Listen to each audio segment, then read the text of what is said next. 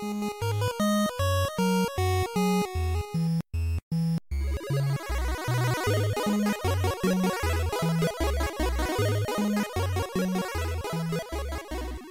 und herzlich willkommen zu einer Folge Vollverbackt mit dem Alex, Moin. dem Marc Guten Tag. und mir, dem Falco. Und äh, hat eine Weile gedauert, bis wir uns mal wieder zu dritt zusammengefunden haben.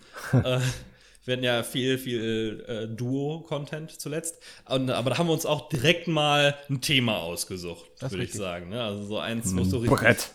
ja, es so richtig rund gehen wird. Ich muss aber ganz kurz sagen, fand ich lustig, dass du wirklich, ich weiß nicht, ob du das bewusst machst, aber ich habe das Gefühl, du achtest darauf, wen du zuerst nennst. Oh, Also, also mich, mich oder Alex und dann dich, weil du variierst damit so stark, dass ich nicht weiß, ob das extra ist oder nicht. Ich weiß das auch sehr nicht. lustig. ich hatte gedacht, er macht das, weil ich sein Liebling bin. Nee, aber, ähm, in der letzten Folge, wo wir zu dritt waren, da hat er mich zuerst genannt, weil ich dachte, Ah. äh, seit wann nennt er mich denn zuerst? Und dann habe ich mal halt drauf geachtet und da, er variiert halt immer sehr stark. Und ich frage mich, ist er Profi genug oder Das ist es ist, einfach weil ich Zufall? euch alle gleich liebe. Ja, äh, ich fühle mich jetzt schlechter, weil ich gedacht habe, ich wäre dein Liebling. Na gut. Manchmal bist du das ja auch.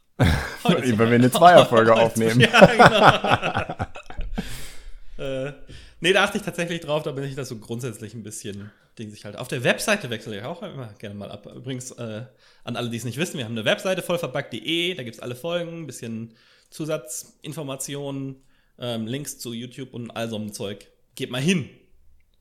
Gut, aber darüber wollen wir heute gar nicht reden, wie sehr ich euch äh, lieb habe. Genau, das war der Bonusfolge, genau, da war das. Wie sehr Ähm, oder wie wenig? Ja. Ja, äh, denn heute äh, geht es um was, also will ich jetzt schon vorweg sagen, was mir nicht ganz so sehr am Herzen liegt. Es geht um Games as a Service. Also, Also ich würde es mal so formulieren, die Diskussion darüber liegt mir sehr am Herzen. das ist auf jeden Fall eine der bezeichnenden äh, Probleme unserer Spielergeneration. Games as a Service, also alles, würde ich mal sagen, wo am eigentlichen Verkauf des Spiels noch was hinten dran ist, was das ähm, Spiel von einem Produkt näher in die Richtung einer Dienstleistung rückt. Das ist so ein, ähm, so ein Buzzword aus dem Englischen, kommt vor allem vorher von Software as a Service, wo es viel schneller und häufiger der Fall war, dass statt eine Software einmal abzuverkaufen, das in ein Abo umgebaut wurde, aber in eine andere Art als ähm, ja, weitergehender, weitergehende Dienstleistung, die dann auch meistens weiter monetarisiert wird, wie man so schön sagt. Ähm, darüber wollen wir heute auch ein bisschen reden, wobei da planen wir auch eine Folge, äh, wo wir da ein bisschen tiefer einsteigen. Aber da werden wir, glaube ich, nicht drum herum kommen, weil ist ja schon ein integraler Teil der Sache, ne? Ja, Ja, also, ja, ja. äh, definitiv. Wo fängt denn Ähm, bei euch die Definition Games as a Service an? Also wir haben ja schon mal über ähm, immer wieder mal über DLCs und so weiter gesprochen und der, das, der Leuchtturm, von dem da immer gesprochen wird, ist ja die, äh, die Pferderüstung aus Oblivion damals. Ist das für euch schon as a Service oder muss es da schon irgendwie einen langfristigeren Plan geben? Muss es online sein? Wie seht ihr das? Also äh, für mich verschwimmen da die Grenzen sehr, sehr stark. Also ähm, es gibt ja schon seit einer halben Ewigkeit DLCs, aber ich glaube, das wird von, wurde von den Herstellern noch nie wirklich als äh, dauerhafter Service angesehen, der auch, der auch wirklich so einen Fahrplan hat. Mm, Ich könnte mir vorstellen, Games as a Service beginnt da, wo der Entwickler eben wirklich einen Fahrplan, der über mehrere Monate nach Veröffentlichung des Spiels hinausreicht, aufstellt und diesen, diesen Fahrplan dann sozusagen auch abgeht. Also für mich ist das das Games as a Service, die Games as a Service Grenze eben, äh, die, die liegt in der zeitlichen Dimension sozusagen, wie lange das Ganze eben einfach anhält und wie lange auch immer wieder neue Sachen nachgeliefert werden. Ja.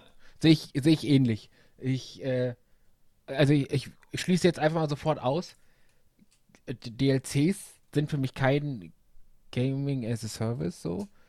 Ähm, weil das nicht unbedingt bedeutet, dass das lange ist. So, wenn du jetzt ein DLC später rausbringst, für, weiß ich nicht, für einen Zehner oder sowas, das bringt nochmal zehn Stunden, aber dafür nichts passiert, außer halt der DLC, dann ist das für mich nicht irgendwie kein Service so. Ja, Ähm, also gerade wenn wir für- ein bisschen länger vor, zurückgehen, meinst du so ein richtiges Add-on? Ja, ja, genau. nehmen. Ähm, die, die, die Paradebeispiele für beide Seiten ist, ähm, wie es nicht funktionieren sollte, ist halt so ein Zelda Breath of the Wild. Da kamen jetzt zwei DLCs und Schluss. Ja. So, die DLCs sind geil, keine, keine, äh, keine Frage.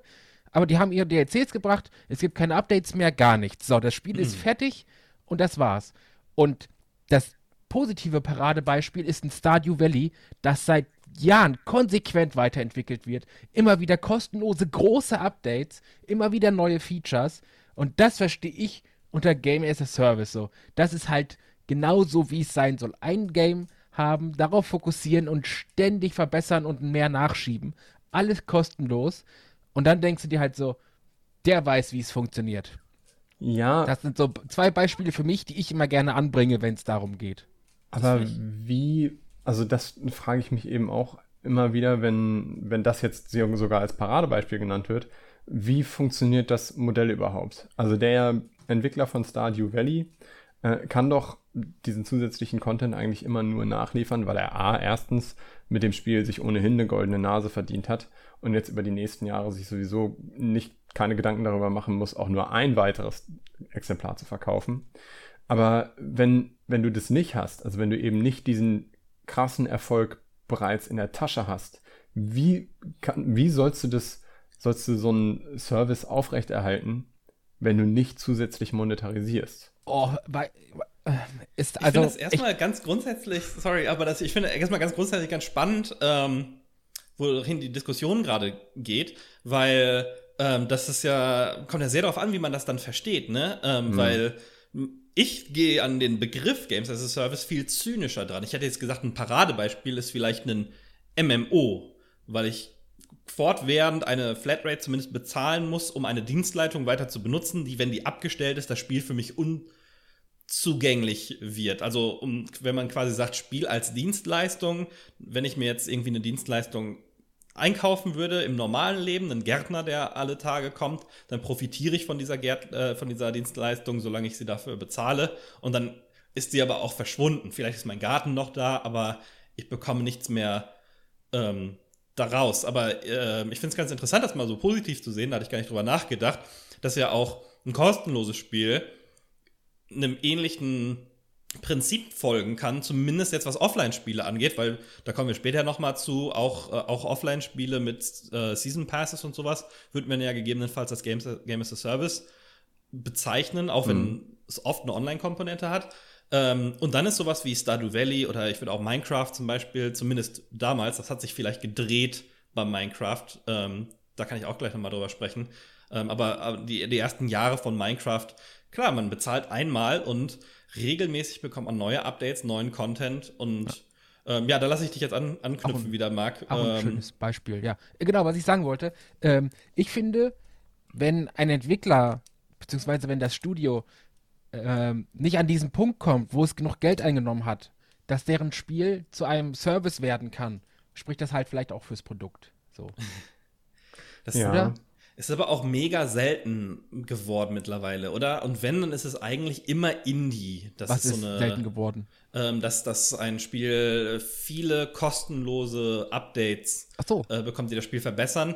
Außer in Fällen, wo es mh, ein Free-to-Play-Online-Spiel oder sowas ist, wo man noch eine Gruppe von, von kostenlosen Spielern mitziehen will für die Bezahlspieler. Aber ansonsten ähm, gibt, kann ich mich jetzt nicht an viele Beispiele erinnern, wo ein AAA-Spiel auf einmal über die nächsten sechs Monate dicke Updates umsonst gekriegt hätte, sondern Naja, halt viele höchstens, höchstens, wenn man den Bezahlzeitpunkt noch viel, viel weiter nach vorne legt und das Ganze ein Early Access Spiel ist. Ne? Mhm. Also Ja. Early Access gibt es ja durchaus auch mittlerweile bei einigen, ja, ich würde jetzt sagen, zumindest mal Double-A-Spielen. Und da bezahlst du einmalig am Anfang und die kostenlosen Updates, die dann stattfinden, sind dann einfach diejenigen, die das Spiel irgendwann eben zur, zum, zum Goldstatus Ja, hinführen. Ne? bekomme ich wieder Flashbacks an unsere Early Access Folge. Wann ist denn das Spiel fertig Ja, in ja, dem genau. Fall? Ne? Kann man sagen, dass Minecraft oder Stardew Valley, weil die, die waren halt einfach nicht fertig, aber Äh, das kommt dann immer auch immer ein bisschen auf die, auf die Empfindung des Einzelnen an. Minecraft bei der Beta vielleicht noch, da hat es ja. aber auch schon ein paar Millionen verkauft. Ich, ich wollte gerade sagen, Stardew so Valley hat sich aber schon ja. ziemlich fertig angefühlt. Also, also sowas von. Kam. Ich hatte, glaube ich, ohne Scheiß, ich habe das Spiel angefangen, ein paar Wochen nach Launch, hatte schon irgendwie nach zwei, drei Wochen schon 80 Stunden Spielzeit drauf. Mhm. Und äh, weiß ich nicht, ob du das mit einem Spiel hast, das nicht fertig ist. Mhm. So. Es sei denn, es ist ein MMO.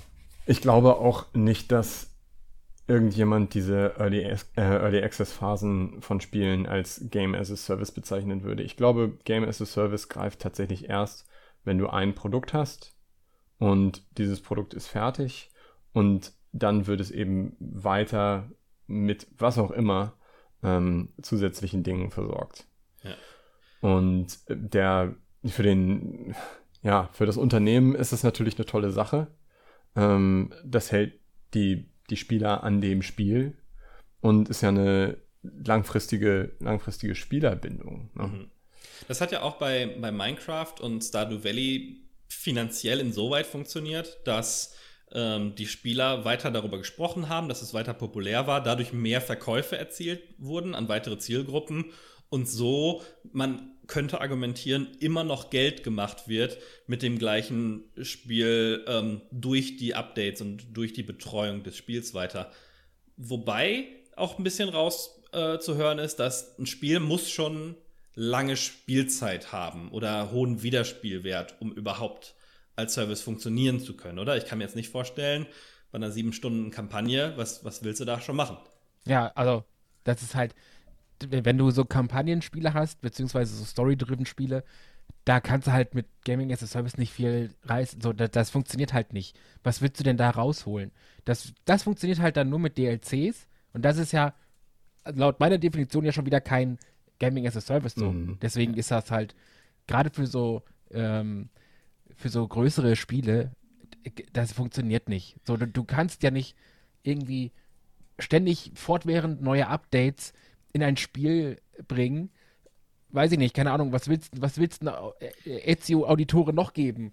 Weißt du, so nach zwei Jahren. Willst ja. du dir immer mehr Waffen geben und mehr Häuser und so? Das funktioniert so nicht. Naja, also Ubisoft und tatsächlich auch mit Assassin's Creed ist äh, schon einer der Publisher, der, würde ich sagen, sehr, sehr stark auf dieses Games as a Service Modell eben auch bei seinen Singleplayer-Spielen ähm, abhebt. Also ich würde schon sagen, dass jetzt die neueren Assassin's Creed-Teile, oder fairerweise eigentlich nur der neueste Assassin's Creed-Teil, eben schon ein Game as a Service ist, das über eben tatsächlich einen, einen Fahrplan über mehr als ein Jahr mit zusätzlichem Content versorgt wurde. Ja, aber war der Content kostenlos? Nee, nee, der Content war eben nicht kostenlos. Und ich glaube auch, dass der, dass der Content bei Games as a Service, der zusätzliche Content bei Games as a Service kostenlos ist, ist eher die Ausnahme als die Regel, ja. weil der, der Grund, weswegen du das machst, also zumindest aus unternehmerischer Sicht würde ich das so sehen, ist ja auf der einen Seite klar diese Spielerbindung und es wird mehr darüber geredet, aber es bedeutet auch ähm, eine Möglichkeit, über diese zusätzliche Spielzeit weiter bei den Leuten abzukassieren. Ja, klar. Genau, geht in beide Richtungen. Ne? Ein Spieler muss da sein, damit ihm noch was verkaufen kannst. Allerdings überlegst du dir dann vielleicht auch, wie kann ich denn den Spieler dann länger da behalten? Ich glaube, dass es schon einen großen Einfluss hatte darauf, warum so viele Spiele jetzt Open World und Rollenspieliger und so weiter geworden sind, weil sich solche Konzepte einfach länger ausbreiten lassen. Gerade Rollenspiel ist ja meiner Meinung nach immer die äh, Spielzeitverlängerung des Game Design Anfängers, weil wenn ich mir keinen schwereren Gegner ausdenken kann, dann kann ich dem immer noch 100 mehr Schadenspunkte und 100 mehr Health-Punkte geben und dann dem Spieler irgendwann eine Waffe geben, die 20 Damage-Punkte mehr macht.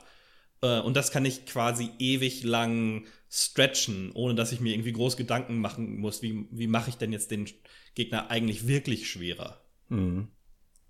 Und ich habe den Eindruck, dass man als Spieler, ich glaube, wir haben, oder viele von uns haben eben einfach diesen Sammlercharakter äh, oder diesen Completionist-Charakter und möchten eben bei einem Spiel, das sie spielen, das ihnen auch gefällt, eigentlich alles sehen, was es zu sehen gibt. Und mhm. ich glaube, weil man so gepolt ist, spielt man ein Spiel, bei dem zusätzlicher Content nachgeliefert wird, länger, als man eigentlich wirklich maximalen Spielspaß daran hat. Ja. Also einfach die Existenz einer zusätzlichen Mission in einem Assassin's Creed sorgt dafür, dass ich diese Mission jetzt auch spiele. Die muss nicht besonders toll designt sein, die ist wahrscheinlich schlechter als alles, was man im Hauptspiel gesehen hat, mhm. weil ich mir vorstellen könnte, dass für das Hauptspiel eben wirklich dann die Creme de la Creme der Ideen verwendet wird. Aber ähm, ich spiele es trotzdem, weil es da ist. Ich find's, ich glaube, es ist noch viel schlimmer. Ich würde sogar argumentieren, dass die durchschnittliche Qualität der Mission im Hauptspiel runtergeht, um das Spiel langfristiger zu machen, um es dann wahrscheinlicher zu machen, dass Leute dann danach nochmal am DLC interessiert sind und gegebenenfalls, dass das Spiel einfach länger diskutiert wird oder besser bewertet, weil längere Spielzeit und, und, und. Und ich glaube, ganz perfide wird es dann, wenn wir auf die Monetarisierung äh, kommen, vielleicht nicht in dieser Folge, aber wenn ein Spiel absichtlich schlechter designt wird, um mehr Gewinn zu machen, wo also mhm. absichtlich Spielspaß gegen Geldeinsatz ausgetauscht wird. Aber das Verrückte ist doch eigentlich, wir als Spieler müssten doch fühlen, müssten doch spüren, wenn etwas weniger Spaß macht. Und eigentlich müssten wir dann doch auch aufhören zu spielen. Warum tun wir es nicht? Ja, die Qualitätsgrenze ist halt über, immer woanders und für jeden auch ein bisschen individueller. Mhm. Ne? Bei, bei Multiplayer-Spielen kommt dann viel aus der Gruppe, mit der du spielst und vielleicht auch durch, die, durch das Repetitive, durch das Lernen des Spiels und gut werden. Ähm, dann, wie, wie sehr dir das Prinzip an sich gefällt. Du spielst die Assassin's Creed-Spiele sehr gerne. Mhm. Mir gehen die gerade seit dem Wechsel auf den, auf den Service-Gedanken sehr, sehr schnell auf die Nerven und ich finde es dann nicht mehr gut genug, dass, es, dass ich es weiterspielen möchte und höre dann relativ schnell aus, auf, während ich die ersten Assassin's Creed-Spiele immer noch deutlich weiter gespielt habe. Ich habe das Gefühl, damals war es eher so, dass man dann den, was man mit dem Spiel aufgebaut hat, eher auf einen Standalone oder Nachfolger projiziert hat. Lemmings, Oh No More Lemmings, Christmas Lemmings zum Beispiel. Mhm. Und dadurch vielleicht noch mal mehr Geld reingeholt äh, hat. Bei Assassin's Creed fand ich, merkte man das auch sehr, dass das erste Spiel viel Copy-Paste-Content hatte, weil es erstmal um das Aufbau der Grundtechnologie und so weiter ging. Und ähm, im zweiten, wo mehr Entwicklungszeit dann auf den Inhalt verwendet werden konnte, dass das dann sich qualitativ hochwertiger angefühlt hat. Und heute habe ich das Gefühl, dass eher versucht wird, mit dem Spiel dann noch mehr aus, dem eigen, aus diesem einen Spiel rauszuholen. Was vielleicht auch daran liegt, dass ähm, die, die Spiele werden ja immer umfangreicher, mhm. die Engines zu programmieren wird immer aufwendiger und es wird mehr Zeit in die Entwicklung des Spiels gesteckt. Also nicht einfach unbedingt mehr Monate, sondern einfach mehr, Mann, mehr Stunden, Developer-Stunden. Ja. Ne? Ähm, und deswegen eigentlich ist es ja sogar legitim, dass die Entwickler mehr dabei rausholen wollen. Aber mir wäre das klassische Modell mit den Expansion Packs also das, was es damals eben noch zu Command Conquer und Warcraft 2 Zeiten gegeben mhm. hat, das wäre mir wesentlich lieber. Also du sagst, zu dem und dem Zeitpunkt bringen wir eine große Erweiterung raus, bezahlt uns diese Erweiterung. Und gerne noch eine zweite und eine dritte Erweiterung. Aber das ist nicht das gleiche wie Games as a Service, finde ich. Ja, wobei ich spiele jetzt mal das Teufels Advokat und sage, aber das ist doch doof, das ist doch wie, wenn sich Leute über ihre Kabelpakete ähm, aufregen, weil dann musst du ja immer das ganze Paket kaufen, wenn du eigentlich nur Teile davon haben möchtest. Aber tun die meisten Spieler das nicht ohnehin? Also wenn ich so sehr angefixt bin bei einem Spiel, dass ich eben diesen, diesen Service, der mir da angeboten wird, über eine gewisse Zeit auch wahrnehme, mhm. dann will ich doch wahrscheinlich auch alles und nicht nur die Hälfte. Ja. Also. Ähm, ich glaube, deswegen sehen wir auch so Sachen wie Battle Passes mhm. mittlerweile, ne? Oder, ja. oder auch ein Season Pass bei einem Singleplayer-Spiel, ja. wo einfach gesagt wird, ja, den kannst du alles einzeln kaufen, aber wir wissen, dir gefällt das ja und du freust dich ja drauf und du bleibst ja dabei, deswegen kannst du es hier günstiger und Premium und mit Extras als ein Paket zusammen kaufen. Ja. Wann habt ihr denn das, letztes Mal, das letzte Mal einen Season oder Battle Pass gekauft? Also ich tue das bei den, bei den Ubisoft-Spielen.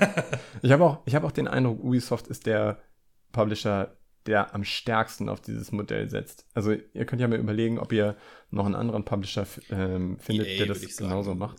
Liegt da sehr nah dran. Aber bei äh, Ubisoft mache ich das bei den Spielen, die ich mir hole, eigentlich bei allen. Mhm. Marc? Dass ich mir den Season Pass hole. Äh, ich bin gerade am überlegen. Ich glaube, es war. Äh, ja, wobei. Zelda Breath of the Wild, da gab es beide schon. Also beide Add-ons, als ich angefangen habe. Ja. Aber ich habe mir halt trotzdem den Season Pass geholt, weil der Season Pass günstiger war. Ja, ja. Aber Um dann so, beide Add-ons zu kriegen. Ja. ähm, aber ich glaube, den, den richtigen, also als Vorbestellung wirklich, ohne dass es noch keine DLCs gab, war Dark Souls 3. Mhm. Da war Ja. das jetzt immer. Das ist, glaube ich, ähm, zeichnet sich ja jetzt ab bei Serien, die man, die man mag und ungefähr weiß, was, ich, was man erwarten kann, ne? Und dem Entwickler auch ein gewisses Vertrauen entgegenbringt, ist es ein bisschen leichter, das zu machen. Mhm. Wobei man. letzter Season Pass ähm, war bitte? übrigens vor drei Tagen bei Battlefield 5, weil es dann halt statt 15 Euro 20 Euro gekostet hat und ich mir dachte dann, ja, whatever. Wobei allerdings jetzt auch bei zum Beispiel Assassin's Creed Odyssey, aber das gilt auch für Ghost Recon Breakpoint und andere von den neueren Ubisoft-Spielen, im Season Pass ist eben trotzdem immer noch nicht alles enthalten. Stimmt, ja. Also, ähm, Mit Vorbestellerboni, das, das ga, da gab es ja mal die große Diskussion drum, dass du teilweise das Spiel eigentlich bei vier verschiedenen Shops hättest kaufen müssen. Das ist ja mit dem Shop-Sterben mittlerweile zum Glück schon fast voll da vorbei. ach, und es ist, es ist auch das nicht mal, sondern äh, es sind eben zusätzlich noch weitere Ausrüstungssets, Hm, ja. die nach Erscheinen des Spiels hinzugefügt werden, auch so turnusmäßig. Aber der Season Pass enthält dann eben einfach nur die zusätzlichen Missionen oder den zusätzlichen, ich nenne es jetzt mal Gameplay-Content, aber die zusätzlich kosmetischen Sachen, die sind da nicht enthalten. Ja. Das bedeutet, du kannst über den Kaufpreis des Spiels plus Season Pass hinaus noch zusätzlich eine ganze Menge Kohle in diese Spiele stecken. Was witzig ist, weil es bei Battle Pass-Systemen ja andersrum ist, ne? Bei Fortnite. Ähm, alles, was du aus dem Battle Pass kriegst, ist kosmetisch. Was ist denn ein Battle Pass, sag mal? Ähm, in modernen Free-to-Play-Spielen, also dem, dem, dem New Age des Be- Free-to-Play-Prinzip, Och, da. statt dass es ähm, so klassische Item-Shops mit einzelnen Dingen gibt, das gibt es immer noch. Ähm, aber in, in Fortnite zum Beispiel gibt es auch sogenannte Seasons ähm, und das ist bei fast allen dieser Battle Royale-Spiele mittlerweile jetzt auch ähm, so, bis auf PUBG, weil, ah, wobei, weiß ich gar nicht, kann auch mittlerweile so sein. Ähm, dass du dann, da, da gibt es immer eine Saison, die läuft meistens so zwei Monate, äh, kommt ein bisschen aufs Spiel auch an und auch im Spiel variiert das manchmal. Und da kannst du dir dann diesen, da gibt es dann immer einen Free Pass und einen Battle Pass. Ein Free Pass, wenn du dann damit spielst, ähm, nach einer gewissen Menge an Kills, Erfahrungspunkten oder was auch immer, schaltest du dann nach und nach Sachen frei, ähm, neue Ausrüstungsgegenstände, ein neues Kostüm oder wie auch immer. Und wenn du den Battle Pass hast, kriegst du meistens dann noch eine extra Belohnung dazu oder du erreichst die Belohnung schneller. Das heißt, statt nur einem neuen T-Shirt kriegst du dann auch gleichzeitig ein neues Stirnband mit dazu und noch einen 500 XP XP Bonus oder sowas. Und dann bist du, äh, das ist quasi wie so ein Mini-Abo für eine gewisse Zeit. Das liegt vom, vom Design her irgendwo zwischen den alten Abonnements, die ja nach World of Warcraft eigentlich nicht mehr wirklich funktioniert haben für irgendein Spiel, zumindest nicht mehr besonders gut, und dem klassischen Free-to-Play-Prinzip. Hier ist ein Item-Shop mit 40.000 verschiedenen Sachen, die du alle einzeln kaufen kannst jederzeit. Es führt aber etwas ein, was ich bei ähm, Games as a Service, bei Battle Passes und so weiter extrem schlimm finde. Ähm, und zwar eine Zeitkomponente. Also das bedeutet, da Dinge nur in einem bestimmten Zeitraum überhaupt zur Verfügung stehen. Ähm, oder also bei, bei Ghost Recon Breakpoint sind es beispielsweise Missionen, die du einfach nur eine Woche lang spielen kannst. Also du hast diese eine Woche Zeit, um diese Missionen zu spielen. Und danach geben sie dir entweder nicht mehr dieselben Belohnungen wie vorher oder du kannst sie gar nicht mehr spielen. Ja. Und das bedeutet, das Spiel diktiert mir, wann ich es wie viel zu spielen habe. Ja. Und das finde ich, Ganz häufig im Battle Pass-System. So, Ja. Wenn du jetzt nicht 100 Stunden spielst in den nächsten äh, zwei Monaten, dann wirst du diesen Helm nie bekommen. und das finde ich extrem beknackt, weil das immer auf Leute ausgerichtet ist, die entweder insgesamt mehr Zeit zum Spielen als ich haben oder die außer diesem, diesem Titel eben gar kein anderes Spiel spielen. Das Mhm. wiederum aus Herstellersicht macht das total Sinn. Du willst ja gar nicht, dass die Spieler noch irgendwelche anderen Spiele spielen. Also du, du, als Ubisoft beispielsweise willst du höchstens noch, dass die Leute andere Spiele im Ubisoft-Kosmos spielen, spielen. Aber du willst eigentlich nicht, dass die Leute noch zusätzlich zu einem Ghost Recon Breakpoint einen FIFA 2020 spielen. Oder eben zusätzlich noch einen ähm, Hearthstone oder sowas. Das willst du ja gar nicht. Du willst, du, du gibst ihnen dieses begrenzte Zeitfenster und in diesem Zeitfenster müssen sie einen großen Teil ihrer Freizeit darauf verwenden, dein Spiel zu spielen, um auch wirklich alles in der Zeit, in der es verfügbar ist, zu erreichen. Und das geht mir gehörig gegen den Strich. Weil Ja, also ich da- Spielen ist einfach eine, eine Freizeitbeschäftigung, die möchte ich in meiner eigenen Geschwindigkeit angehen. Ich möchte nicht von jemand anderem gesagt bekommen, du musst das jetzt und genau so lange machen. Ja, also mir geht es auch immer hart auf meine Fear of Miss Missing Out. Ähm, besonders, weil ich ja eigentlich ein Spieler mit sehr geringer Geduldsspanne bin. Ich springe sehr oft von Spiel zu Spiel. Ähm, ich spiele viele Spiele nicht durch, sondern wenn ich das Gefühl habe, so ich habe jetzt genug aus diesem Spiel gezogen, gehe ich zum nächsten weiter. Ich spiele oft mehrere Spiele parallel, weil ich nicht eine Woche nur einen Shooter am Stück spielen will, sondern hin und wieder auch mal auf, auf einen, ein Strategiespiel oder sowas umsteigen will. Und ähm, da, ja, ich, ich glaube, das ist einer der Gründe, warum ich mich dann nie so in diese Online-Games so sehr einfinde, die das sehr aggressiv machen. Äh, bei Singleplayer-Spielen ist es mir noch nicht so aufgefallen bisher, weil es noch bei keinem Spiel war, was ich jetzt aktiv genug gespielt hätte, dass ich das Gefühl habe, da will ich alles, alles sehen und mitkriegen. Äh, bei Ubisoft-Spielen speziell, also beim bei Ghost Recon, was ich ja dann vor kurzem ausprobiert habe, fand ich die Mission so generisch und austauschbar, ähm, dass ich sowieso das Gefühl ha- hatte, dass 80% davon automatisch generiert sind. Ob ich jetzt davon eine verpasse oder nicht, war mir dann auch egal. Ähm, und auch die, die ein bisschen aufwendiger waren, hatte ich jetzt nicht das Gefühl, dass die mich qualitativ hochwertig interessiert haben oder sowas. Ähm, und bei Multiplayer-Spielen, Gott sei Dank, habe ich einfach sowieso so eine Multiplayer- ähm, die mich da, davon abhält, das immer sehr viel zu spielen. Äh, ansonsten glaube ich schon, dass, dass man da leicht reingezogen wird in diesen Sog von jetzt hier, komm mal, du bist jetzt Level 5 halb durch, wenn du das jetzt noch fertig spielst diese Woche, dann kriegst du das und das noch.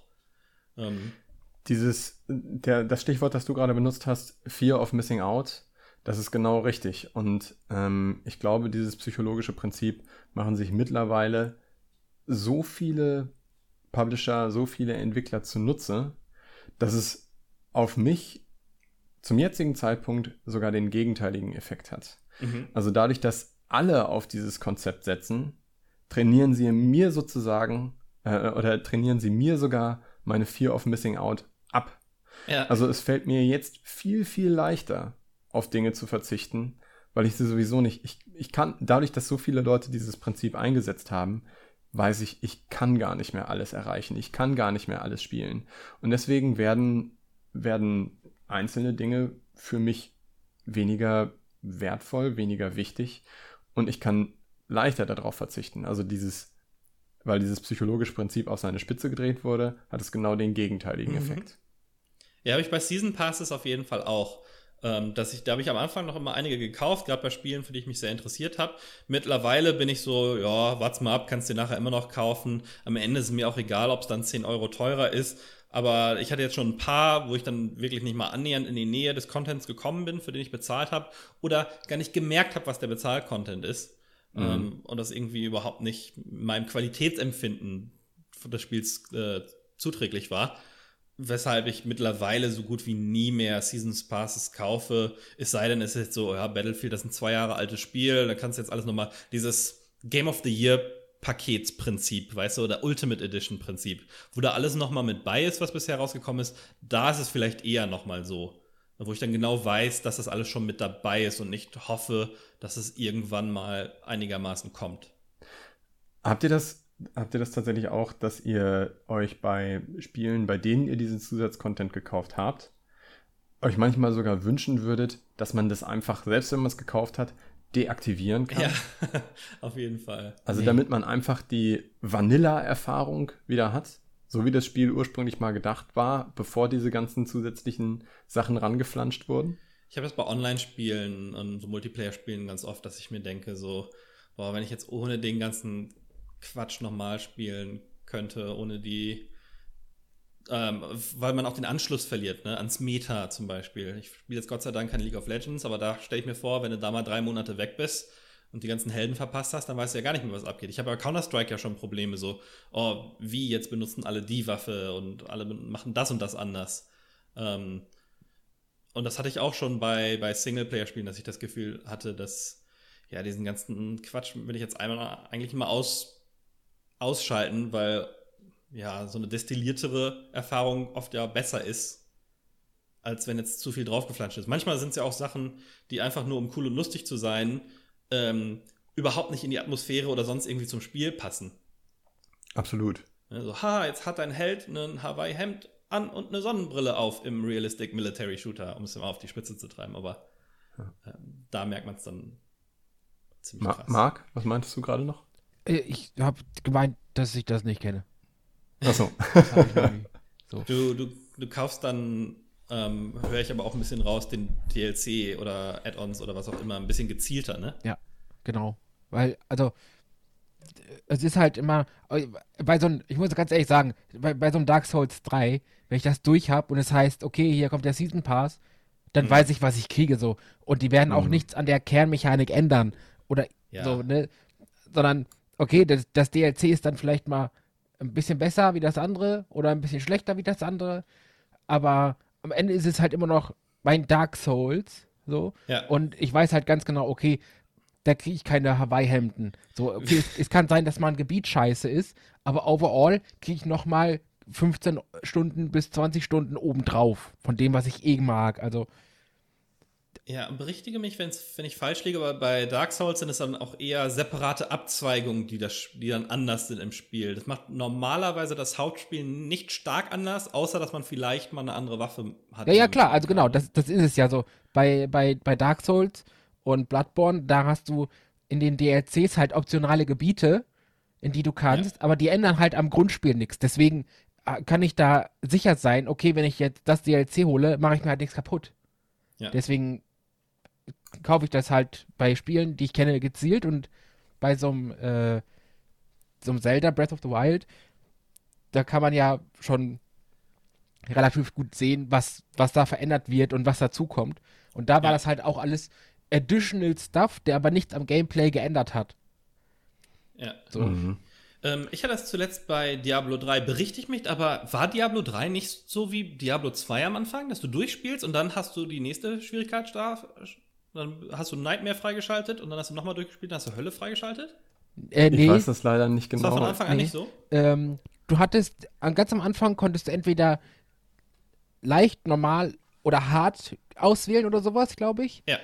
Und dann, wenn du es auf einem geschafft hast, konntest du außerhalb des Spiels mit einer gewissen Menge an, ähm, ich nehme es jetzt mal Ausrüstungspunkten, war das, glaube ich, oder Leveln, äh, konntest du halt dementsprechend die, die äh, Schwierigkeiten hochdrehen. Aber es war nie so, dass du dich bei Diablo 3 durch einen in den nächsten und dann wieder den okay, nächsten Schwierigkeitsgrad. Okay. Das war nur bei Diablo 2. Vielleicht habe ich es dann falsch in Erinnerung, weil ich habe es jetzt nochmal durchgespielt, sofort auf hart gestellt. Es war unfassbar einfach.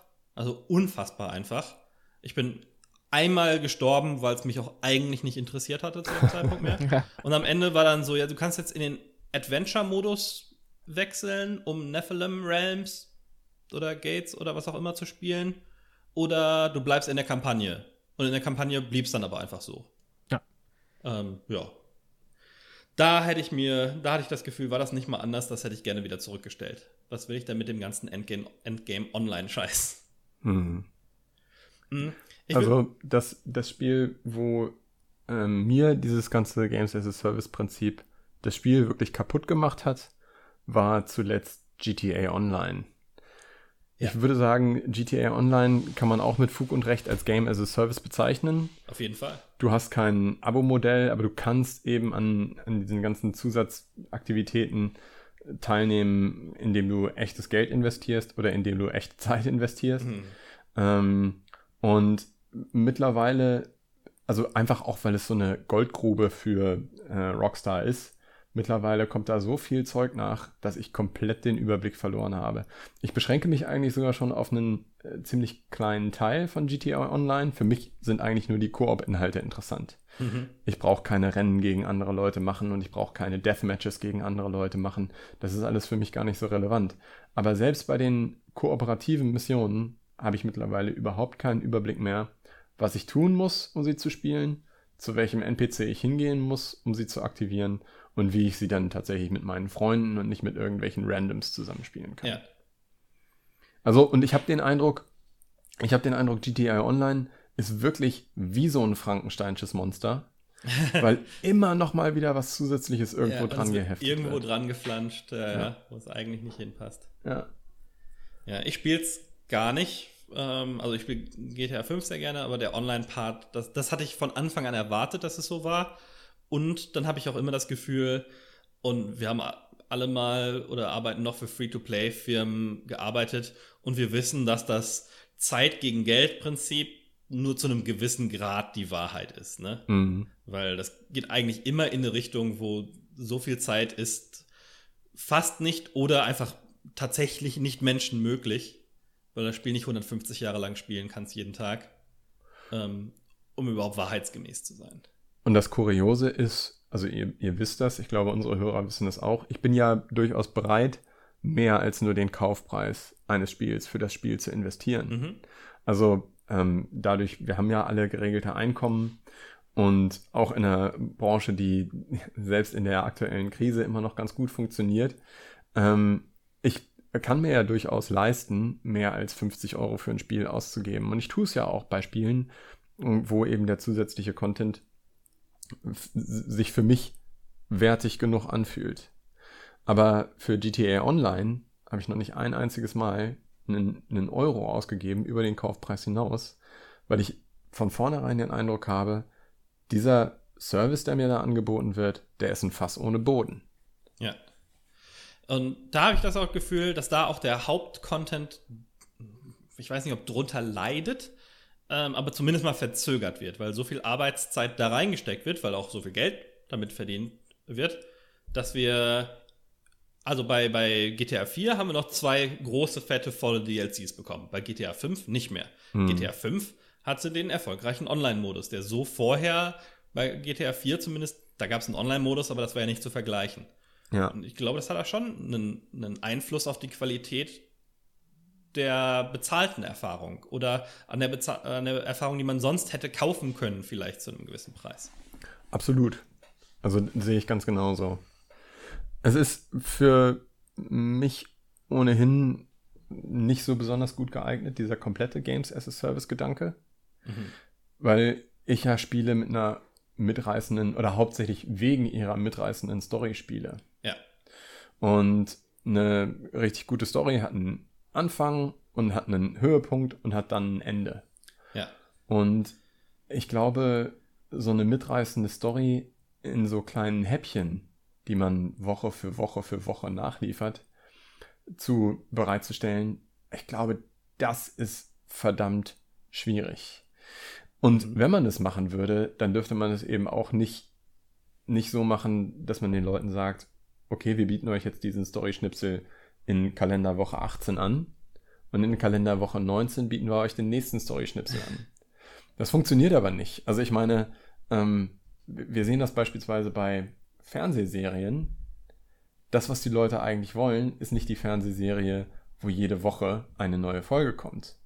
Die Leute wollen die komplette Staffel am Anfang haben und wollen dann selber entscheiden, wann, spiel, äh, wann, wann spielen sie, wollte ich schon sagen, wann, wann schauen sie diese Serie weiter? Und dann hast du Leute, die sagen, okay, ich habe jetzt ein Wochenende Zeit, ich spiele das komplett durch. Ja, da haben sich Spiele quasi zurückentwickelt fast. Genau. Also Spiele nehmen, also wenn sie auf diesen äh, starken zeitlichen Faktor bei Gaming as a Service ab, abheben, dann nehmen sie dir als Kunde die Freiheit, das zu spielen, wann, also das, was du spielen willst, dann zu spielen, wenn du es spielen willst. Aber teilweise ist es natürlich auch weil es nur in einer gewissen Geschwindigkeit nachproduziert werden kann. Das ist ja teilweise auch bei Serien so. Ich glaube, dass es bei ähm, Manga-Lesern, die können das sehr gut nachvollziehen, weil bei Mangas, finde ich, fühlt man das sehr stark, dass ähm, ja, die japanischen großen Firmen, die neigen dazu, das am Laufen zu halten, solange es geht. Und so lange wird dann auch Geld damit gemacht. Und da leidet die Story natürlich drunter, weil die dann auf Teufel komm raus irgendwie gestretched wird und statt die das dann mal zu einem vernünftigen Abschluss mit einem vernünftigen Arc gebracht wird, ist es dann einfach irgendwann vorbei, weil dann hat sich's ausgelutscht, dann ist die Popularität vorbei, dann lohnt es sich auch nicht mehr Geld da reinzustecken, um dem Ganzen noch einen großen wohlverdienten Abschluss zu geben. Und das ist so meine, meine Angst, dass Spiele auch da hingehen können. Mhm. Wo die einfach nur noch dahin meandern, bis dann irgendwann gesagt wird, so jetzt drehen wir den Hahn auch zu ja. und dann bleibt es halt da. Ah, hm, weiß, ja, also ich kann, ich, ich weiß, was du meinst. Ich glaube aber, dass das mit Computerspielen nicht geht. Ähm, man merkt ja sehr schnell, wenn ein Spiel, das, das lange und viel supported wird, zur Cash-Cow wird, ähm, dass halt schlagartig die Bewertung, gerade bei Steam, gehen halt dann schlagartig die Bewertungen runter. Und ich glaube, den ganzen Entwicklern ist das klar, dass wenn sie viel lange Scheiße bauen und schlechte Story-Schnipsel oder sowas bringen, dass das ganz schnell in den Verkaufszahlen mhm. unterschlägt. Und ich glaube, dass gerade dadurch, dass ähm, die großen Portale und Plattformen so viel Einfluss haben, dass die, ähm, ja, also die, die, die können gar nicht anders. Die müssen entweder liefern oder sie machen halt sofort Schluss, wo du halt, du hast bei in Steam halt deine 40, 50, 60.000 äh, Reviews bei kleinen Spielen und es geht halt in die 300, 400.000 bei den großen Spielen. Das, das kriegst du ja mit, mit deinen Mangas nicht hin. So, zeig mir ein Forum, in dem 400.000 Leute schreiben, dass die Mangas scheiße geworden sind und dass man jetzt nur noch Cash-Cow äh, betreibt. Weißt du, was ich meine? So. Ja, weil es dann immer weniger Leute interessiert, aber. Genau, ähm, und aber du kannst halt bei einem Steam kommt sofort so eine, so eine Review-Kurve, die fällt sofort ab und alle schreiben hier, äh, macht mal die Qualität besser, es wird langsam echt kacke und dann sinkt halt das, die, die, die Review-Score und dann merken die Entwickler schon, ja, kacke, okay, damit kommen wir halt nicht durch. Entweder machen, hören wir jetzt sofort auf oder wir werden wieder besser. So.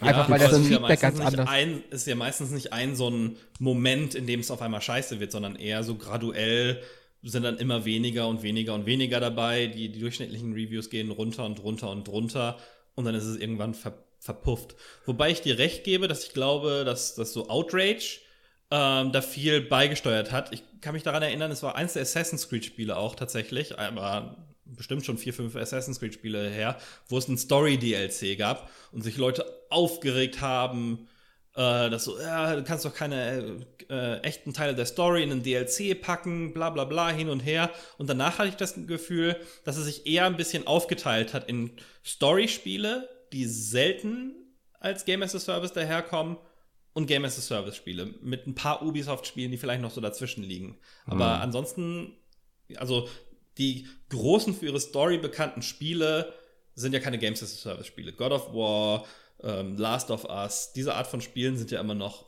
separate Sachen. Ja. Das stimmt und ich hoffe auch, dass es diese Art von Spielen bis in ferne Zukunft hinein noch geben wird, auch wenn sie nicht so viel Umsatz generieren wie zum Beispiel in GTA Online. Ja, außer es ist Skyrim und man portet auf jedes auf, Gerät, ja. was irgendwie zu holen ist. Ja. Höre ich da Kritik? nee, nee, gut, gut. Nee, nee. Ich habe mir Skyrim mindestens dreimal gekauft. Ja, ich auch. Also ungelogen jetzt. Xbox, ja. Rechner, dann äh, Switch. Alter, ich würde es sogar fürs Handy holen, wenn es geben würde. Ja, PC, Switch und äh, dann auf dem PC nochmal als diese Dings die Advanced Edition. Ja, ja, genau. Ich habe es mir gar nicht geholt. Da hast was verpasst. ich finde es auch immer noch nicht kann, gut. Kannst du auf Third Person spielen. Ja, ja, ich weiß. Aber über Skyrim haben wir, glaube ich, schon an anderer Stelle ja. ausführlich geredet und warum ich das beknackt Ist aber auch ein bisschen weit weg vom Thema, also.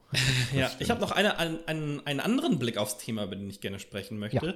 Nämlich die rechtliche Geschichte des Ganzen. Was ich nämlich auch einigermaßen perfide finde, ist, dass ähm, wenn du Spiele vom Produkt wegziehst, und das sehe ich bei Software ähnlich, äh, weil mittlerweile ist ja ne, Office 365 und so und alles, was man mal als Software kaufen konnte, ist ja mittlerweile auch ähm, mehr auf Service übergegangen, den du abonnierst, ähm, dass sich die rechtliche Definition der ganzen Sache auch ändert. Ne? Plötzlich hast du völlig andere Rechte oder Rechte nicht mehr, die du vorher gehabt hättest, wenn es um Sicherheitskopien geht. Okay, kann man sagen, ja, hier Pirate, bla bla bla, aber ähm, da hängt ja noch viel mit dran. Auch die ähm, Pflichten, die dann einem, die dann der, Her der Hersteller dem nachkommen muss und so weiter, haben sich ja geändert. Und ich habe das Gefühl, dass es sich selten zum Positiven für den Nutzer ändert. Also da wird dann halt immer noch mal, immer noch gesagt, so, ähm, keine Ahnung, also es, es die Diskussion gab es ja auch bei der, bei der Xbox One, ne? Da, hat, da hatten sie versucht, so wenigstens so ein bisschen was Positives einzubauen, vom Sinne von, du brauchst deine Discs nicht mehr immer im Laufwerk haben. Das ist ja immer noch so das Geringste. Aber ich habe das Gefühl, dass man als Nutzer da schon drunter leidet, auch was Rückgaberechte und solche Geschichten angeht. Ja. Finde ich auch. Ich ähm, hab. Sorry. Ja, ja, äh, kein Problem. Ähm, ich weiß nicht, also ich, ich sehe das, das mit der Xbox One, das Beispiel sehe ich. Auf der anderen Seite, äh, warum brauche ich einen Kopierschutz von einem Office 365, das ja eh immer aktiv ist? Also, solange ich zahle, kann ich jederzeit darauf zugreifen. Und wenn ich nicht mehr zahle, kann ich halt nicht mehr darauf zugreifen. Aber also, ich, ich brauche ja gar nicht, also ich, ich komme ja gar nicht in die Lage, eine Sicherheitskopie für mich zu wollen. Weißt du, was ich meine? Also, ich habe 365. Ja, yeah, also, aber ähm, klar, das ist, das ist halt einer der Verkaufspunkte. Allerdings ist es aber auch so, dass du halt jetzt jeden Monat wieder zahlen musst, während du früher vielleicht gesagt hattest, okay, ich weiß, dass ich das kostet jetzt 100 Euro, ich weiß, dass ich das auf jeden Fall drei Jahre nutze, ähm, und dann rechnest du dir aus, was du dafür bezahlt hättest. Und jetzt ist es so, äh, dass es halt, nee, du musst halt jetzt jeden Monat 10 Euro zahlen, und das ist, glaube ich, 7 oh, oder was bei Office, aber so als oh. Beispiel dass du, ne, du hast das nicht mehr und sobald du aufhörst zu bezahlen, ist es alles äh, sofort weg und du verlierst sofort den, den Zugang. Ja, aber ist das, ist das ein Nachteil so? Weil, ja, okay, also wenn ich das, wenn ich ein gutes Office-Produkt wie Office 365, das klingt, als wäre ich hier in so einem Verkaufskanal. Also, aber nicht. also weißt du, so wenn ich, wenn, wenn du wirklich ein ähm, kompatibles Office-Produkt haben möchtest, wie so ein 365, dann bin ich gerne bereit, 10 Euro dafür im Monat zu zahlen. Wenn ich aber merke, okay, momentan brauche ich es nicht halt viel, dann bestelle ich mir das ab und mache erstmal mit Liebe oder Open Office weiter. Und wenn ich dann wieder merke, ja, okay, momentan mache ich wieder viel mit, ähm, mit, mit, mit hier, sag mal, mit Excel und sowas und das liegt mir einfach besser wie das von Libre oder Open Office und ich weiß, dass es halt auch wieder die nächsten Wochen gebraucht wird, dann kann ich mir das Abo ja wieder abonnieren. So. Und hm, ähm, ich zahle ich zahl da gerne ein paar Euro mehr, gerade bei Microsoft 365, weil man halt immer die neueste Version hat, was ja dann der Service-Aspekt ist in dem, in dem Fall. Und mhm. äh, man kann das halt beliebig oft über installieren. So, ich habe es auf meinem Laptop, ich habe es auf meinem Rechner, ich habe es auf meinem Tablet und ich habe es auf meinem Handy. Das ist alles das gleiche Microsoft 365. Ich habe alles auf der Cloud, ich kann von allem überall drauf zugreifen. Und das ist für mich klar ein, ein Fakt, wo ich sage, okay, da zahle ich gerne im Monat für, weil ich nicht nur das Produkt an sich habe, sondern ich habe auch die Sicherheit, dass ich es nächsten Monat haben werde und ich habe den Komfort als Bonus, dass ich von überall an meiner gleichen Datei überall arbeiten kann. Okay, okay, okay. Lass, mich, lass mich mal einmal zu Spielen ja. wieder zurückziehen. Okay. Äh, ziehen. da Dann sagen wir, statt Zelda zu kaufen, krieg, musst du 5 Euro im Monat bezahlen, um Zelda zu spielen. Und du kriegst immer alle tollen Updates, aber sobald du aufhörst zu bezahlen, ist es wieder weg. Ja, das ist, ja, ist halt World of Warcraft mäßig. Mache ich seit Jahren, finde ich gut. Wenn ich es nicht mehr spiele, ja. deabonniere ich es. Fertig. Und dann Und ist es aber irgendwann weg. Ich muss ja, sagen, ich hatte ja trotzdem also die Spielzeit. Ist es, ist es an mir ein kleines bisschen zynisch zu werden. Ich glaube, an dem Punkt sind wir schon. Also wir sind bereits an dem Punkt, dass wir Spiele nur noch ähm, unter Entwicklers Gnaden spielen. Wenn ein Entwickler jetzt bereits also wenn, wenn Entwickler jetzt schon sagen, ähm, oder schon jetzt sagen, dieses Spiel darf man jetzt nicht mehr spielen, kann man jetzt nicht mehr spielen, wegen irgendwelcher lizenzrechtlichen Geschichten, dann haben sie jetzt schon die Möglichkeit, genau das zu verhindern. Also ich mhm. meine, man sieht es beispielsweise bei ähm, GTA 4, wo, äh, wo Musikstücke rausgepatcht werden. Ja. Du kannst das Spiel jetzt nicht mehr so spielen, wie du es damals gekauft hast, weil der Entwickler eine Entscheidung getroffen hat, die besagt, das darfst du jetzt nicht mehr. Also der Entwickler ist da natürlich auch in einer, in einer juristischen Pflicht, ist klar. Die müssen das machen und sie haben keinen Bock, die zusätzlichen Lizenzgebühren für weitere Jahre zu bezahlen. Ähm, wurscht, aber der Entwickler kann bereits jetzt sagen, hey, weißt du was? Diese Änderung mache ich jetzt. Du als Käufer kannst da nichts gegen sagen. Und ich glaube, so wie wir an diesem Punkt bei, bei der Musik in Spielen sind, sind wir, glaube ich, an diesem Punkt auch schon, ähm, was das, das Spielen von kompletten Spielen angeht. Ja. Ähm, Gerade auf Konsolen, ne? Ähm, und wir hatten in der Steam Epic-Folge drüber gesprochen, dass ich glaube, dass das irgendwann auch auf dem PC passieren wird. ja, Weil Und- auf Steam kaufst du ja auch nur eine Lizenz, dieses Spiel zu genau. nutzen innerhalb von Und der, also, das ist, das ist alles so lange in Ordnung, wie das funktioniert, wie der Entwickler oder der Publisher gesund ist. Aber wenn das irgendwann einfach nicht mehr der Fall ist, dann sitzen wir hier und drehen Däumchen und können unsere liebgewonnenen Spiele, in die wir 130, 1300, 13.000 Stunden gesteckt haben, können wir einfach nicht mehr nicht mehr spielen. Also können sie dann die eine zusätzliche Stunde können wir sie dann nicht mehr spielen, weil die Entwickler einen Knopf gedrückt haben. Und das finde ich eigentlich so schade. Dieses ganze Mhm. Games as a Service im Prinzip oder ein Abo-Modell sorgt einfach dafür, dass du, wenn die Nostalgie hochkommt, nicht sagen kannst, aber weißt du was? Ich möchte jetzt nochmal WoW spielen, weil die Server aus sind. Oder ich möchte jetzt nochmal das erste Fallout spielen, weil die Dateien, um das erste Fallout zu spielen, auf irgendeinem Server liegen und du nicht mehr rankommst. Und äh, das finde ich eigentlich äh, so beknackt, weil wir noch in einer, wir noch mit dem Gefühl aufgewachsen sind, dass du etwas, was du dir kaufst, zu einem beliebigen Zeitpunkt nutzen kannst. Und dieser Zeitpunkt kann auch tatsächlich 15 Jahre in der Zukunft liegen. Ich glaube, das gilt für Spiele eben einfach nicht mehr. Aber ja, ich, ich glaube aber, also ich glaube, das hat weniger mit dem äh, Thema Games as a Service zu tun und mehr mit dem Thema Online-Zwang und nur noch online verfügbar. Oder? Aber das, ich glaube, das Games as a Service Modell, weil es so lukrativ für die, äh, für die Entwickler ist, macht diese ganze Situation nochmal Mhm. schlimmer oder beschleunigt diese Situation. Glaube ich auch, weil es auf einmal doppelt Sinn macht, ein Online-Spiel zu bauen oder ein Spiel mit, einem star mit einer starken Online-Komponente ähm, oder irgendwas, was sich sonst zu Servern verbinden muss. Ja. Also, das ist, das macht mir ein bisschen Sorge und das finde ich auch nicht schön. Ähm, wir haben heute, am Tag der Aufzeichnung, haben wir beispielsweise den Trailer für das neue Assassin's Creed gesehen. Und so sehr ich mich über diesen Trailer freue, ich habe auch tatsächlich jetzt bereits Angst, wie stark die Game as a Service Schraube bei dem Spiel nun angezogen wird. Mhm. Vorbesteller-Bonus wurde schon mit angekündigt, direkt mit dem ersten Trailer. Genau. Also, ja, ist ein, ist ein schwieriges Ding. Es ist auch, was ich übrigens auch ganz interessant finde, ich habe bisher noch niemanden, mit niemandem gesprochen, der dieses System uneingeschränkt geil findet. Also, ja, die, die Nutzer nutzen das und spielen das und freuen sich über neuen Content, aber so richtig geil also, dass dieses System als besser angesehen wird als das, was wir früher mit den Expansions Pack, Expansion Packs hatten, das ist, glaube ich, nur auf Publisher- und Entwicklerseite so. Weiß ich jetzt, also, hm. Bei Online-Spielen vielleicht nicht. Also ich glaube, dass sich schon League of Legends-Spieler darüber freuen, dass sich das Meta da verändert und neue Charaktere dazukommen und es komplexer wird mit der Zeit.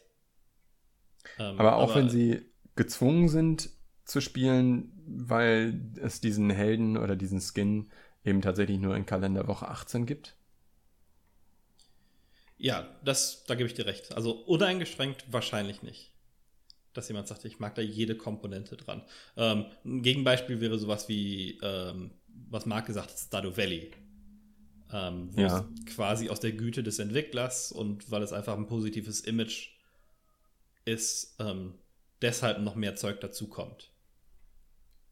Äh, da kann sich vielleicht mal einer drüber aufregen, dass oh, jetzt sind mir da zu viele Systeme drin, das ist mir jetzt zu komplex. Ich mochte das eigentlich ein bisschen simpler, aber ansonsten glaube ich, dass da, da keiner wirklich drunter leidet. Also da werden die meisten Spieler sagen, hey, da freue ich mich darüber, dass da noch mehr passiert und mehr dazukommt. Und das Spiel, was ich gerne lange spiele, umfangreicher wird, dass ich noch mehr daran zu spielen habe. Ja, der Königsweg, der äh, zugegebenermaßen auch etwas unrealistisch ist, wäre vielleicht, wenn man dem Spieler die Wahl lässt. Ne? Mhm. Also, dass selbst wenn du bei einem Stardew Valley sagst, wir haben jetzt ein neues Update und mit diesem neuen Update werden die Mohrrüben nicht mehr rot sein, sondern eben orange, weil Mohrrüben nun mal orange sind und nicht rot, dass der Spieler trotzdem die Möglichkeit hat zu sagen, ach weißt du was, diesen Schritt gehe ich nicht mit. Ich fand die Mohrrüben, als sie damals noch rot waren, viel geiler, ja. waren besser zu erkennen. Ich entscheide mich, ich spiele auf dieser Version weiter. Good Old Games macht das ja ein Stück weit, ne? Da kannst du ja, glaube ich, auswählen, dass du auf der Version bleiben möchtest. Ah, krass. Oder eine vorige Version installieren möchtest. Good Guy, Good Old Games. Ja, ja. aber ich glaube, bei Steam kannst du doch auch auswählen. Ob Kannst du Updates zumindest abschalten, aber ich glaube nicht, dass du sagen kannst, wenn du ein Spiel neu installierst, hey, ich möchte gerne die alte Version. Achso, ja, nee, das weiß ich nicht. Aber ich, ich glaube, man kann irgendwie an den, an den ähm, Versionen rumfummeln irgendwie. Mhm. Ja. Hm. Aber Good Old Games ist da meistens ja auch Vorreiter in solchen Sachen, auch damals was Kopierschütze und solche Sachen anging. Absolut. Cool. Gibt es sonst noch abschließend etwas zu sagen? Ich hatte noch irgendwas, was ich jetzt vergessen habe, deswegen sage ich jetzt mal, ich bin einigermaßen durch mit der Sache. Also ich bin eh durch seit Jahren. Außer dass es dann natürlich noch einige Sachen im Monetarisierungsbereich gibt, über die man noch lange sprechen kann. Dann gibt es natürlich noch so ganze Punkte wie Cloud Gaming und PS Plus Abos und solche Geschichten, die ja dann andere Spiele in einen Service packen, wiederum, der, also wo die Spiele nicht auf den Service designt sind, sondern der Service sie einfach zusammenpackt. Ja. Ähm, ach, der Punkt, den ich noch anbringen wollte, ist, dass es, ähm, dass ich es interessant finde, dass es bei Filmen anders ist. Dass bei Filmen niemand auf die Idee kommen würde, das zu machen. Das ist mehr ein Autorenwerk und da werden dann auch Wege gesucht, damit Geld zu machen, mit super Collectors Editions, ähm, glänzenden Blu-rays und so weiter. Aber da würde keiner auf die Idee kommen. Da wird dann, wenn, halt was Größeres gemacht. So, dann macht man halt 20 Jahre später nochmal einen Paten. Äh, also das stimmt, also du meinst, dass, dass einzelne Szenen äh, auch nach Erscheinen des Films noch nachgereicht werden und man die zusätzliche Szene dann gucken kann, wenn man also, nochmal 2 Euro bezahlt. Genau. Das, also das, bei Streaming-Plattformen kann ich mir das noch vorstellen, dass die halt den Film, der oder die Serie, die du guckst, halt geupdatet wird und dass du halt die neueste Version streamst. Aber bei DVD-Filmen ist es halt unmöglich, das zu ja. updaten, so. Ja, wobei die ja auch am Aussterben sind. Wenn ich jetzt zynisch wäre, würde ich sagen, eigentlich ist das ja, ist Better Call Saul auf Netflix ja genau sowas, weil äh, Breaking Bad erfolgreich war und da wird jetzt noch nach und nach was nachgereicht, damit Leute in dem Universum bleiben. Ja. Wobei das, das eigentlich, also ganz ehrlich, ich verstehe nicht warum. So, Breaking Bad war geil, Better Call Saul habe ich nie gesehen. Ich verstehe nicht, dass sie die Leute in dem Universum halten wollen, wenn man doch, also ist ja ganz andere, aber also voll verbindet kommt. Wollen wir jetzt, ja, genau. Ja, das können wir aus, aus, äh, ausgliedern, die Diskussion. Ich finde Better Call Saul nämlich besser als Breaking Bad. Fight! Fight! nee, aber äh, gibt es denn sonst noch was zu Spielen als Dienstleistung, was ihr unbedingt loswerden wollt? Nö, nur dass die Erfahrungen, die ich gemacht habe, eigentlich ganz gut sind. Also ich finde Games as a Service halt, also unironisch jetzt, ohne euch irgendwie foppen zu wollen. Ich finde es halt wirklich gut. So, wie gesagt, das Beispiel Stardew Valley ist halt genau ein Beispiel, wie das eigentlich laufen sollte. Und da bin ich halt ein riesen Fan von Games as a Service. So. Mehr wollte ich nicht sagen. Ich mag es, wenn Spiele, die ich mag, erweitert werden und wenn es zusätzlichen, äh, wenn dafür zusätzlicher Content geliefert wird. Aber ich möchte immer noch die Entscheidungsgewalt darüber haben, wann und in welcher Form ich diesen zusätzlichen Inhalt konsumiere. Und ich habe den Eindruck, bei einem starken Games as a Service Gedanken ähm, ist, ist das sozusagen nicht mehr die Entscheidungsfreiheit oder liegt die Entscheidungsfreiheit nicht mehr beim Kunden, sondern der Hersteller sagt, macht die Vorgaben und das mag ich nicht. Ich bin grundsätzlich ähm, bei euch, ähm, wobei ich das Gefühl äh, wobei bei mir so ist, dass das Qualitätsempfinden auch äh, vermindert werden kann, wenn dieser Content einfach nur da ist. Ich bin jetzt vor kurzem von Minecraft von der Java-Version auf die Microsoft-Version, die Windows Store oder was auch immer, Bedrock-Version, wie man es jetzt nennen will, umgestiegen. Und meinem Qualitätsempfinden macht es schon einen Unterschied, ob da jetzt ein Button ist, auf dem Start steht und Quit steht, oder ob da ein Button ist, auf dem Start steht, Quit steht, dann ein rot blinkender, der sagt, probier doch jetzt mal die Rams aus, drei Monate kostenlos. Hier, du hast 700 Points, um dir noch das Adventure äh, Skin Pack zu holen.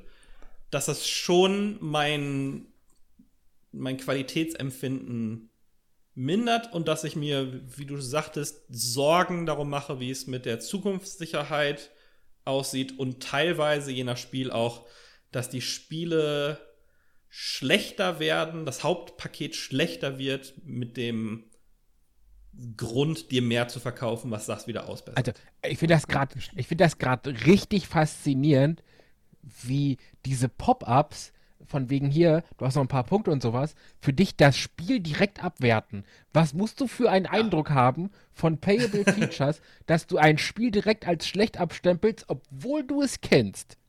Ich sage ja nicht, ja dass, der Hammer, das, dass das Spiel schlecht macht. Ich sage das mit meinem Qualitätsempfinden ja, genau. dem Spiel aber, schade. Genau, für deine Qualität. Also, das, also du findest, dass da die Qualität durch drunter leidet, obwohl du das Spiel schon jahrelang kennst und am Spiel eigentlich nichts geändert worden ist, nur dass da ein paar blinkende Knöpfe hinzukamen. Finde ich richtig faszinierend, dass das, dass ähm, diese Pop-Ups und Knöpfe, die du jahrelang selber mal äh, in Klammern mit eingebaut hast, dich jetzt sofort glauben lassen, dass das Qualität darunter gelitten hat. So.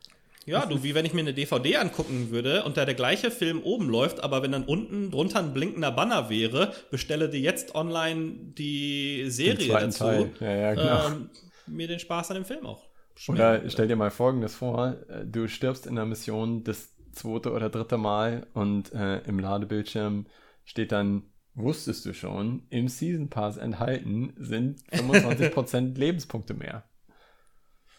Ja, ja gut, okay. Ja. Aber man muss auch sagen, dass im Spiel selber, ich habe die, hab die Version ja auch ausprobiert, im Spiel selber hast du das halt nicht. Das, das ist, ist komplett richtig, weg. Das ist halt nur im Menü so. Ja, ja, deswegen ist es das auch ein kleinerer Teil. Bei EA-Spielen ist es zum Beispiel dann deutlich aggressiver, wenn es dann auf einmal in Star Wars oder so ja, oder darum geht. Jedes andere äh, fucking Free-to-Play, wo jedes Mal Pack überall, gerade Handy-Games, ja, gerade Handy-Games. Wobei, da kriege ich allerdings das Spiel noch umsonst, ne? Ja. bei, bei stimmt, EA ja. bezahle ich 60 Euro für das Battlefront-Spiel und das erste, was passiert, ist, hey, aus dieser Box kriegst du 20 Punkte, um dir einen Skin zu kaufen. Du kannst aber auch für nur 18, 18,99 dir das Punktepaket holen. Da ja. finde ich dann, da finde ich dann, das ist dann richtig ekelhaft. Aber da können wir eine Monetarisierungsfolge drüber reden. Ja. okay. Sehr gern. Aber das gehört nun mal leider meistens zusammen, habe ich das Gefühl. Wenn es nicht zusammengehört, dann ist es cool. Wenn ich da freie Entscheidung habe, wenn es mir nicht aufgedrängt wird oder wenn es einfach for free kommt. Auch ich mag Sachen umsonst, die ich haben will, ganz gerne. Aber ähm, ja. Gut. Gutes Schlusswort. Auch ich mag Sachen umsonst. Hast ja, einen guten ja, Cold also, Opener. Wenn, wenn, ihr, wenn, ihr, wenn, ihr mir, wenn ihr mir Sachen noch umsonst geben wollt, liebe Entwickler, dann nehme ich die gerne an. So, Vielen Dank. Habt ihr gehört? Der Folge nimmt ja. gerne Sachen auch mal kostenlos. Ja, ja. Wunderbar. Dann vielen Dank fürs Zuhören, euch beiden. Wie immer, vielen Dank für eure Zeit und Mitlabern. Äh, findet uns überall auf allen euren Podcast-Dings und guckt uns auf YouTube zu und abonniert uns überall. und eure Mutter auch. Und Mutter abonnieren Jahr oder die soll uns den, abonnieren? Die, die soll uns okay. auch abonnieren. Ja. Ab nächstem Jahr gibt es dann den vollverpackt Season Pass. Da ist jede Folge, auf, auf da ist jede Folge dann noch zwei Minuten Fall. länger. Auf das, Patreon. Ich wollte ich wollt, ich wollt gerade sagen, so, gut, dass wir nächste Folge den Monetarisierungsexperten dabei haben. Ab der übernächsten Folge wird gelatzt, Kinders. Ja, da reden wir dann über unseren Patreon. Wunderbar, bis dahin. Vielen Dank. Tschüss, Ciao. Danke fürs Zuhören.